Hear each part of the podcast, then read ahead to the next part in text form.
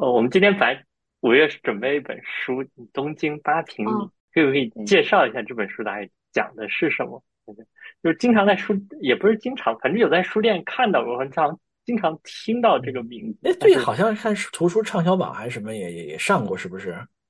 啊，国内是有有上过畅销榜的，对，啊，这本书是一本翻译书是吧？不是，它是一个呃，怎么说呢？其实这个作家他虽然是一个日本人，但是他可以用，他是会用中文写作的，哦呀，哦呀，这么厉害对啊！所以他是。他直接是用这个汉语写出来这本书。呃，我印象中是他直接用汉语写的，哦呀，厉害了！他为什么这样做呢？因为他是中文很很很，他很擅长，已经很擅长写作了，所以他没有必要再去找一个。哦，所以他是给中国人写的书。呃，对，可以这么说吧。他之前也出版过，因为他在中国中国也生活的时间比较久嘛。他之前在哦这本书之前已经出版过好几本中文的哦，他著作了，他是在中国生活的一个日本人。曾经在，现在已经搬回东京了。哦，所以他的写作是给中国人看的。嗯，可以这么说吧。哦，哎那这本书写于什么时候啊？呃，二零二一年，稍等一下，我找一下这个书啊。哦，这时候我以为它是是一个从日本译过来的书，日语译过来的书，这个这就日本人用中文写作啊，这很厉害啊。好像也有中国人用日语写作，我记得还得过一是？个什么芥川奖还是什么奖，有一这年的一个么厉害得主是哦啊，对对，哦，啊，不过这种但但听上去也也 OK 吧？比如说你中国人也可嗯以用英语写作的，好像我觉得也 OK，对也很正啊常。也 OK，啊，总是觉得学中文是一个比较少的事情啊，这还是让人觉得比较震惊的啊。你要用英英语写作写本书，我觉得这还是觉得很正常的一件事情啊。啊，对，我确认了一下，这本书是他直接用中文写的，我呀，他的作者叫什么？时间呢，吉井忍，叫什么？吉井忍，吉井忍啊，他姓吉井，名字叫忍。对哇，这名字起的很很厉害，忍。嗯，所以这是书皮上是一个是一个东京铁塔是吗？对对的，哦，是一个东东京铁塔，塔，东京八平米，所以它写于二零二一年。呃，它是以日记的形式来写的，其实它中间的跨度时间跨越了疫情吧，但是呃，就是完书的话，应该是二零二二年，呃，它是一本写疫情版的话，文章，它是一本写疫情的书，就跨越疫情。他就是写他的生活的文章，写他的哦，生活，就有点像日记体，他就正有好点这个生活。是是跨越了疫情的这个。对对对，这八平米是什么意所思？以八平米就是他租的这个房间只有八平米的大小，哦，他租这个房子就八东平米的小，租的房子。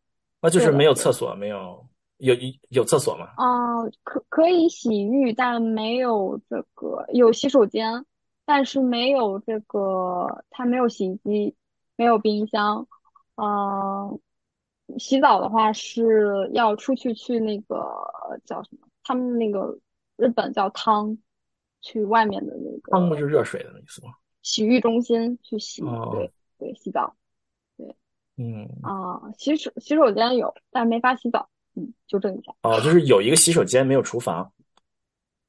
呃，厨房有一个非常小的一个台子，哦，有个灶头，有个微然波炉，后用对呃，那可以用那个，他用一个酒，有点类似于酒精的炉子去烧饭，哦，酒呃精炉炉烧饭，没有那还是，可以做饭，没有，有抽有抽油烟机是吧？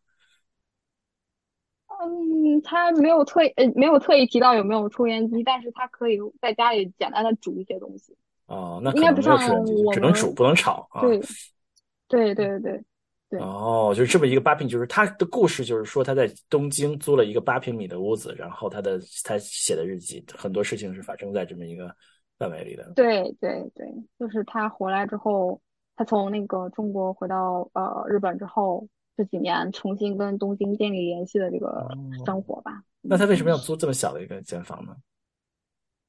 因为便宜，哦，那他他做什么工作？他在中国混了这么多年，这样要自，由职业，自由职业，哦，OK，他是就是比如说一些撰稿人呀、什么之类的，是吗？是不是？对，自由撰稿评论人，呀、什么之类的啊。是的，是的，哦，是的，是的，是的，布朗主任走了，我们继续聊。看了，我们等他吗？好，还是 可以，要不等他一下吧？要不然我们等他一下吧？然后这个嗯嗯，哇，所以所以这本书是我们就不不不录了，我们就呃就是聊这本书有多厚啊？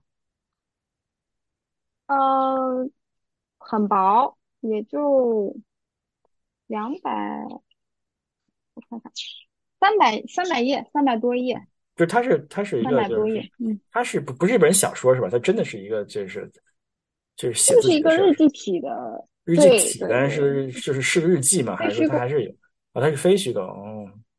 对对对，他为啥非回虚构吧，他为啥是回日记体。她跟她老公离婚了，哦，她是个女作家，我有点那个什么。对，她是个女作家，她是个女作家，然后她跟她哦老公就本来是在北京生活，然后在上海也生活过，然后后面是跟她老公离婚了她老公是中国人吗？是中国人，哦，她哦，她老公是中国人，所以她就离婚了，她就回回日本了。哦，是这么回事儿。哦，对的对的，哦，原来是而且这么回事。好像是她老公出出轨吧，哦，嗨，呃，八卦了，不容易，感觉不容易。这个这个不同民族、不同的人，这个一起一起结婚也不是很容易，这个嗯相处也不是很容易啊。嗯，那就是你们一般一期是多长时间呢？不知道哎，瞎聊呗，能聊多长时间聊多长时间。今天今天跑题跑的有有点长，不知道 有能能不能有有有价值啊？所以这本书，所以所以这本书是自传体的，我们我们这这段应该剪掉啊。这就是它是，那它是一个它是一个主要写疫情吗？还是跟疫情没有太大关系？主要是写的是跟疫情不能说没有关系，因为它整个的大背景是在疫情那段时间发生的嘛。呃，就是写，因为他在那个八平米的房间里生活，所以你比如说他洗澡是要出去的，然后他呃吃饭很多时候也要出去，所以他就会跟还有洗衣服他也要出去，去去周边的社区里找一些，比如说那种投币的洗衣机、洗衣房，然后呃吃饭的话可能就要去周围的饭店，然后咖啡馆。然后这个过程中，他肯定就跟很多人有接触嘛。那他主要写的就是他在生活的过程中跟这些人建立的一些建立了一些关系嘛。那我就会去了解这些人的故事，然后就会想对这些人好奇，然后就写一下我他跟这些人之间发生的一些事情，以及这些人他们的背景，他们来自于哪里，有什么样的故事，是这样子。哦，他没有限定说我要，呃，限定写一件事情，或者是限定写一个人，就是嗯他，因为他是日记体嘛，他就更多的会写自己的感受，自己生活中遇到的人和事。嗯，OK，哇，这本书为什么火呀？嗯，他火是因为，嗯，因为他描述了他蜗居的生活啊，可能就可能在哦，国内就受众比较多吧。就可能会那还有一些共情是多人吧？有一些，对会有共情，对，我们就是很多打工人在在呃也是蜗居嘛，对不对？嗯但是他写了，就是同时他他蜗居，但是他的社区能够提供一些呃资源给他，比如说他那边有很多泡汤的地方，所以他洗澡很方便，然后有很多投币洗衣机啊，这这就体现了就是文化的差异，那可能在国内这种就比较少了。如果你嗯的自己的房间里没有洗衣机，嗯，可能出去就比较难找到合适的地方洗衣服之类的，所以或者是对，确实嗯。是家里没有洗衣机就拿搓衣板搓呗。好啊，呃，不知道啊，这个国内有人没有洗衣机，嗯，国内很多房子没有洗衣机怎么怎么办呢？还是呃，我知道的是很多是像你跟别人合租嘛，你合嗯租就比如说你合租了三室一厅，你租其中的一间啊，卧室，就是住就是屋子里那其实总还是你也是有一个洗衣没有洗，机是吧？就是你要跟别人 share，对对对，哦总还是有一个的，对对那就是房子里总还是得有一个，那没有的话就是还很难过。对啊对啊，你要有搓衣板也也得有那个条件啊，呃不麻烦嘛，又浪费时间。呃，对，是是是，嗯，这个所以说还是得有习气。对对，我就应该美国也是有很多那种投币式洗衣机的吧？嗯，对，美国有一些洗衣房，洗衣房嗯，对，有一些有一些专门专门洗的，有干洗的。对我们，哎，房主任回来了啊，我们刚才聊到哪儿来着？啊，八平米是什么样的，是吧？对对对对然后啊聊好像是对，没什么，我们就是刚聊完了八平米是里面有有有什么有什么东西东西啊？我我刚刚知道，原来我刚才随便聊才知道，原来她是个女作家。嗯，对一位日本来自于日本籍的女女作女作家，对，她说她曾经搬家搬过三十多次，搬家搬在中国吗？不是不是，她就是全世界都算，哇，这么厉害在！台湾也生活过，法国也生活过，所以他算回家了，这次他算是回家了，回到日本这本。次对回家，嗯嗯，那他有里面有家的感觉吗？嗯，当然当然，他他老家就在日本周边的一个一个小小的城市，然后，嗯，因为他太多年没在那个东京生活了，可能他也是就是在这个八平米生活的过程，也是跟周边的一个社区，还有周边的一些啊、呃朋友重新建立联系的一个过程。嗯，那所以这本书主要讲了一个什么故事啊？啊，他的故事其实，因为他他是一个日记体的嘛，所以他就是故事是那种按照以他的一个生活呃中遇到的人和事来来嗯来写的。对，他不没有一个就是说很具体的一个故事，都是一个个小故事，一个个人物这样子来写那的。是不那就像那种嗯，哎，不老主啊任，我说是不是就像我最近刚看那个四之愈合的那个什么比海更深，我就觉得好像日本电影经常就有这种淡淡的、淡淡的，好像也没有一个特别明确的什么类似于好莱坞的那种冲突的那种感觉，是不是这个差不多？对对，嗯就它不是有一个非常明确的故事线，或者是一个很有呃冲突、有转折、有有高潮的这样一个完整的故事的形式，嗯，它就好像是在跟你讲述生活。那这本书吸引人在什么地方呢？嗯，它吸引我的点，一个是它让我了解了在，就是很深入的了解了一个在东京的生活的普通人的生活大概是什么样子。我是另外就是了解了一下别的文化吧，啊，还有别的生活的可能。对，再有就是那大概是什么样子？嗯东京生产大大概是什么样子？和和我们的刻板印象一样吗？嗯，不太一样，跟我的印象是不太一样的。因为我去旅游的时候是觉得好像，呃，每个人都，呃，穿的都很压抑是吧？光鲜亮丽，黑色的这个亮，都是这个，然后个地铁上，西西服啊，对，然后上班族就就穿的都很正式，然后大家都好光鲜亮丽，女孩子都打扮的特别漂亮，然后觉得好像是一个有点类似于上海的那种啊、非常大的城市。那这这个作者他提供的一种生活的可能是觉得，呃，就算是你租在一个八平米的房子，但是因为他那个社区的可以给你提供一些呃你需要的东西，社区跟你之间可以建立很深的联系。所以就是你的生活也可以很方便。对，呃，我是觉得给我的印象是觉得，嗯，虽然他自己的房子很很小，但是呢，他跟周围的人都建立了很深的联系。我觉得这种生活在，我我现在生活的城市，比如说上海，是好像就比较少。嗯，就好像一个一个人都是自己住在一个个盒子里的一个小的原子。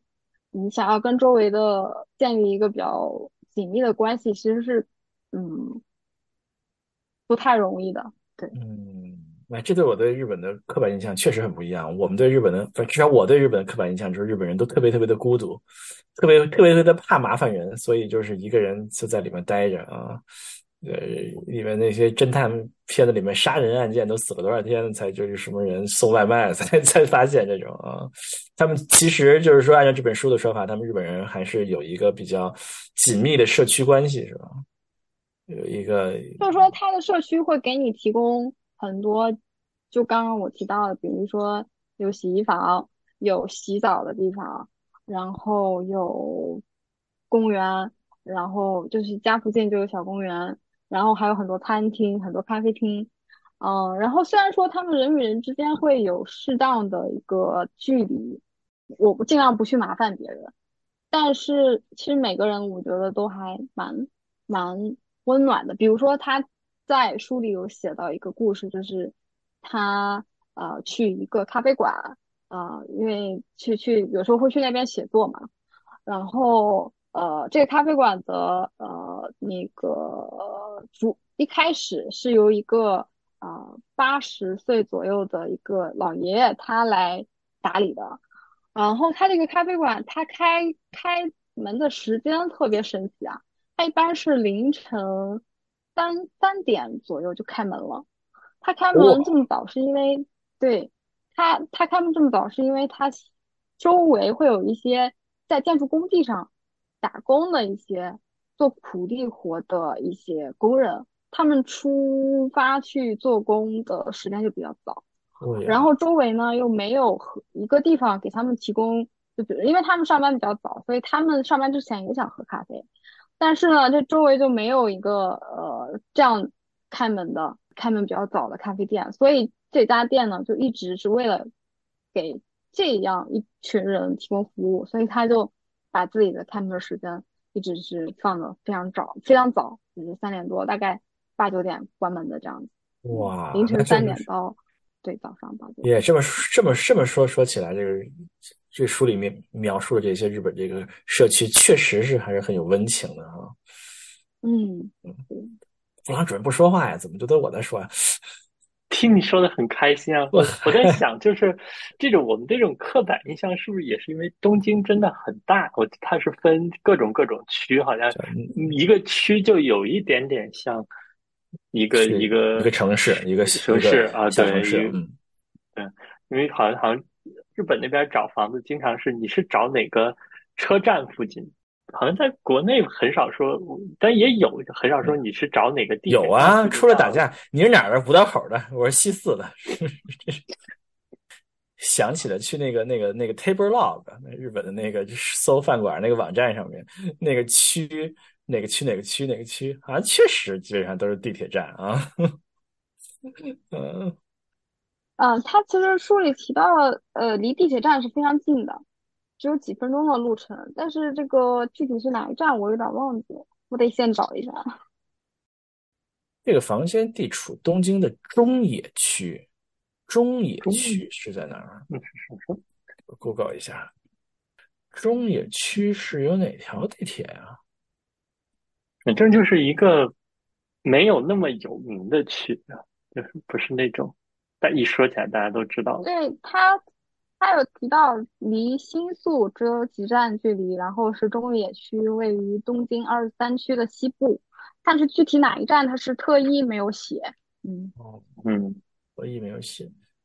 那东京都按道理是一个都，就是它的行政区属是都，嗯，所以它这个区其实可能也就是一个，对它区可能也就是一个，就像像北京市的区就是一个地级的，呃。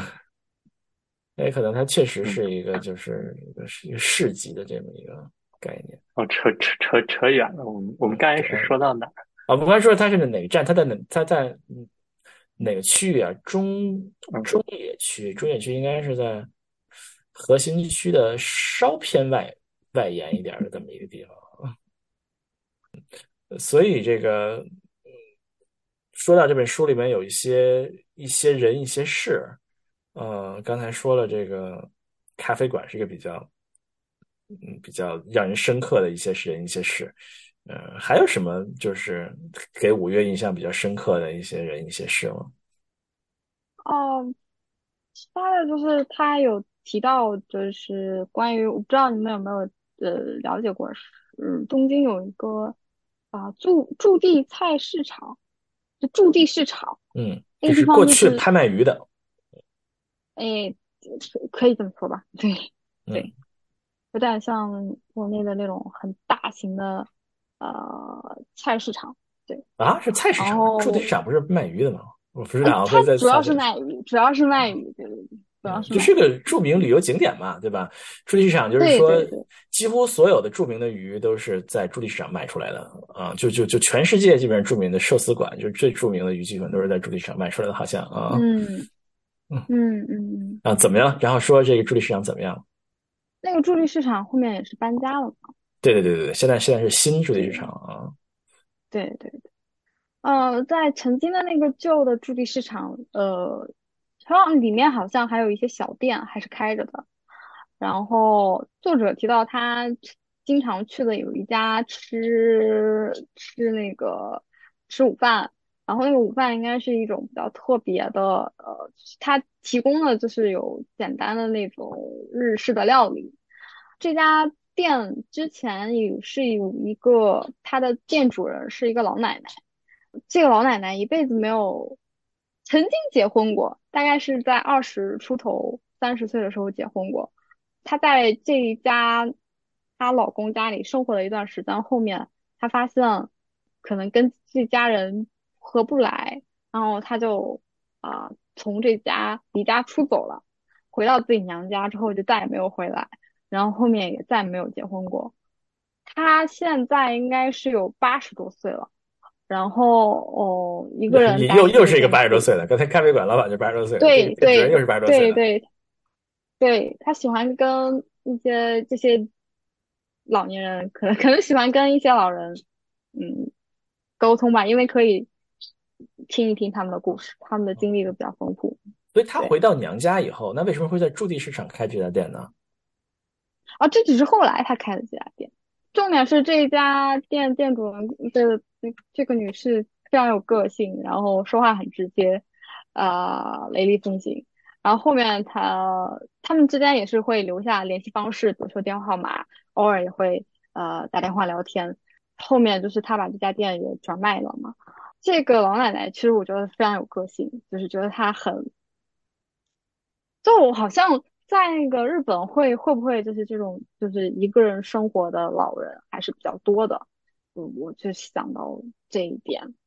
我觉得他们因为老龄化社会的时间也比较久了，呃，他们对于这些没有人照顾的老人，是不是能提供的一些呃，比如说赡养的一些服务会更多一点？我觉得我们其实可以从他们那边去学习一下这个，这是我引申去想到的一些点。嗯，嗯，就是我们以后会想有很多老人没有需要自己这个养老是吧？呃，就需要开一个店是吧？不是开一个店，就是有没有这种养老的服务吧？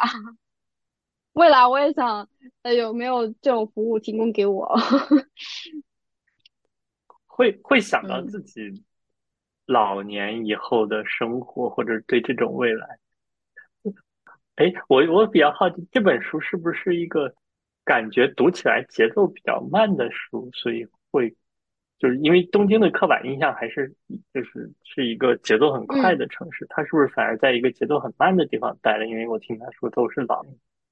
嗯，呃，不是，都是，就可能我刚好举的例子是两个，呃，但其实他自己也去找一些 part time 的工作，在一个咖喱店打工，然后他接触的也有一些年轻人，他就是不想做这种上班族吧，所以就是有一些会通过这种找兼职的方式赚取一些收入，支撑自己的日常生活，然后同时又去做一些自己爱好的事情，比如说他认识的这个就是一个摄影师，对，哦，所以说就是，即使他是嗯一个比较有名气的作家，他也是是是这样吗？他也无法靠单靠写作来支持他自己的生活，就他还是要去做一些其他的兼职，还是说这是更多的是嗯出于他的兴趣？嗯嗯，做兼职当然就是一方面是可以给他提供一些收入，日常生活的收入。其实他算不上是一个非常有名的作家吧，可能在国内确实出过三四本，三本出过三本书，哦，算是呃市场上了解他的人也是有的，但是不算是那种非常出名的。然后在日本的话，呃，他没有这这本书里面没有提到他有没有出版过就是日文的书啊。呃，书里面描述他日常生活，他还是要计算一下整个支出的，省着点花，就可以这么说啊。另外一方面，他就是想通过这个工作跟人建立联系吧。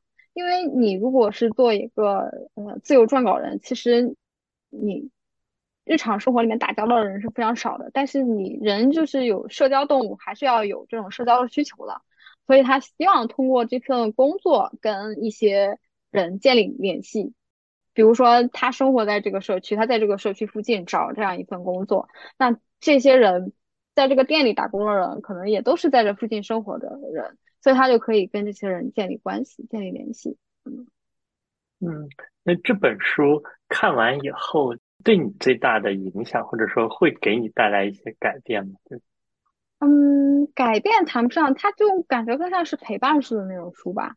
就是因为它是呃日记体，所以就是你可以随时呃翻开它，然后看完一篇，你放在那儿也。不会，就是说破坏这种连续性，对吧？呃，就是所以你可以随时打开它，然后是一种陪伴式的。啊，我是觉得我可能最近是对这种日记体的书还是比较感兴趣的，觉得看着很轻松。嗯嗯，我觉得对生活就做一些呃记录，然后周边的人和事去做这样一个呃记录，还是蛮有趣的。对，感就是希望可能后面是打算自己也会。日常去做一些这样这种记录吧，嗯，就等于会让你更想去记录自己的日常。对，对对，嗯，所以看这本书的主要意义就是了解一下东京的一些风土人情吗？还是有什么有什么就特别的呃别的方面的这些可以让我们学到的东西？嗯，就是了解一下别的生活的可能性吧，就是你比如说呃。嗯，我们现在生活的社区是这个样子的。我想知道，就在其他地方，就比如说，我很好奇日本文化，所以我就通过他描述的一些生活，去了解一些，呃，在东京生活的，呃，这些日常，就普通人他们的日常生活是什么样子的。对，嗯，就是他是就是这个作者有专门找一些比较普通的有代表性的人吗？还是他在找的一些也是在东京比较，呃，比较不那么有代表性的人？我觉得这个代表性是相对的吧，因为他找的人肯定就是跟他的日常生活有建立联系的，比如说他会去泡澡，那就是这个呃这个开这个呃叫什么？不能说澡堂子，就 我们说开这个澡堂子的老板老板娘的，就是会描述一下他们，对吧？因为跟他有接触嘛，他有建立联系，所以我知道一些关于他们的事情，然后我就会描述一下。我去的这个澡堂子，它是长什么样子的？这里会有哪些人？然后比如说我去一个咖啡馆喝咖啡，那我跟这个老板，我们是后面就比较熟悉，我经常去，然后我们就成为了朋友。那我就认识了这样一个人，我就会写一些呃关于他的一些故事，关于这个咖啡店的一咖啡店的一个故事，对，或者是我去那个洗衣房洗衣服，那我在洗衣服的时候，我也会碰到一些人，经常去这个洗衣房的一些人。比如说，他有描述到有一个阿姨，这个阿姨呢，就是她其实就是那种比较典型的家庭，就是日本的那种家庭妇女嘛。后来她从家里逃出来了，就是她不想再跟她老公一起生活，然后从家里逃出来了。逃出来了之后，她就在洗衣店的附近，也是找了一个租了一个小房间，然后一个人生活。啊，是也会碰到这种这种人，对。如果你要说代表性的话，我感觉它只能代表可能在这个社区生活的一些普通人的代表吧。嗯，听起来感觉他他的生活很具体，就可能比如说生活节奏很快的话，周围的人好像都很抽象。比如说这个是是一个送外卖的小哥，或者只是送快递的小哥，但。对他来说，可能周边都是一个个具体的人，然后他们身上有什么故事，然后他就再去去去做一些记录的感。就是我感兴趣的是，就是我想问的主要是说，他是一个随机采样，就是说这个人有各种各样的人，还是说他专门找一些可能呃大家听起来比较与众不同的这些经历来写？嗯，你可以说是随随机吧，是日常生活中与他有接触，但他又没有刻意找，他不是刻意去采访谁，他就只是刚好遇到这样一些人。但是他写这些人，肯定也是从他日常生活中所接触的那么多人中挑选出来，他印象深刻的，或者是跟他建立的关系比较深的这些人去写的。嗯，所以就是也可以可以说他既有代表性又没有代表性。也可能我们刻板印象中那些日本人，他就故意没有写，呃，那些可能也也是存在的啊。嗯嗯，因为你想，他也是一个自由撰稿人，他日常生活中接触到的更多的也都是不用去上班，不是上班族？所以他接触的可能就，嗯，不是大部分的那种比较典型的呃上班族的那部分人吧。嗯。这可能听起来对我们来说更有意义一些，因为我们可能更熟悉一些那些上班族的生活，嗯，这些可能嗯，就是确实是像五月说的不一样的生活。我们想想，这个这人生还可以那样过啊！哎，对，所以五月，假使你不是一个上班族，你会选择，就是你有想过自己的会喜欢一个什么样的生活方式，或者会？就我还很，我还是挺向往这种能跟社区建立紧密联系，然后，呃，日常没有什么呃负担，我可以呃随便呃想写一写东西这种生活，我还是蛮向往的。对，不用打工嘛，那就是去先想到的肯定是去旅游，然后找一个自己喜欢的城市，然后在这个城市里面啊做一些自己喜欢的事情，比如说就。溜达一溜达，没事溜达一下，然后写一写我日常中接触的一些人、一些故事。这这种生活我还是对有想过，希望有一天能攒够钱就不用工作了。嗯，所以这本书适合是适合什么样的读者？嗯嗯，对日本文化比较感兴趣，然后对呃对。不用上班后的生活有一些向往的人吧，然后呃，日常有一些呃小的陪伴吧。对，就他还是把这些不用上班这些人的生活描绘的还是比较呃，还是还是有一些吸引人的地方的，是吧？他是没有总是描写比较痛苦啊，或者说是比较累啊这样的，还是有还还是还是比如说让吴越觉得有一些向向往的是吧？嗯，怎么说呢？就是其实他现在也不是像我们想象中的你，嗯，财务自由了之后，我再辞掉工作不工作了。他是其实自己日常也是要去，呃，他就是不想要工作。那他也不是说非常富有，他都做一些消费他都不用考虑，但是他还要通过 part time 的工作去去赚一些收入的。但是他描述下来，你不觉得他是痛苦的？你觉得他很享受他的？那种生活状态，就算他的房子很小，只有八平米，只能容得下两个人，他也觉得这个生活他是乐在其中的。嗯，那这本书为什么叫《东京八平米》呢？就是八平米，他是想要强调小吗？还是有，就是他有他有些意义吗？嗯，他要强调他的生活的是一个非常非常小的一个空间。对，他有强调，就这个概念是有在他的文章里贯穿的，就是。这个八平米的房间非常小，嗯，那那那，但是呢，就是对于这本书，就是他记录这些人这些事的意义，就是八平米这个非常小的房子，对于这对于这件事情的意义是什么呢？意义就是因为房间特别小，所以他就要走出去，就要跟他的社区建立联系，他要寻求一些他这个房间提供提供不了他的东西，他要去。通过社区提供满提供一些服务，满足他的需求，他是被迫，他就要被迫走出去，去跟更多的人接触。啊，就比如说在美国，大家都想要住大房大 house，另外一面就相当于把自己跟周围就隔离起、隔绝起来，隔开了。对对对，嗯，就他想强调的是，又更更多的强调是因为八平米，所以这个空间就是。就基本上只能睡觉，所以他的生活是在八平米以外的，大概是这么这这这么一种感觉。哦，是这是，对的，对的。还挺有意思的啊。那我们今天到这里，好，好，那我们就非常非常感谢我们的五月来给我们这个带来我们这个考雅思的经历，是吧？还 带来了我们这个 还有什么学西班牙语的经历？西班牙语啊这本书读这本阅阅读这本《东京八平米》啊这本书的这个对这个感想，分享给大家。啊，也谢也谢谢大家，我常感谢的播客首秀，谢谢谢谢。那就喜欢我们节目，请在各大泛用型播客平台，呃，怎么点赞、收听、订阅，还有什么评论、分享，分享？嗯，好，好，那我们就后会有期。后会有期后。会有期。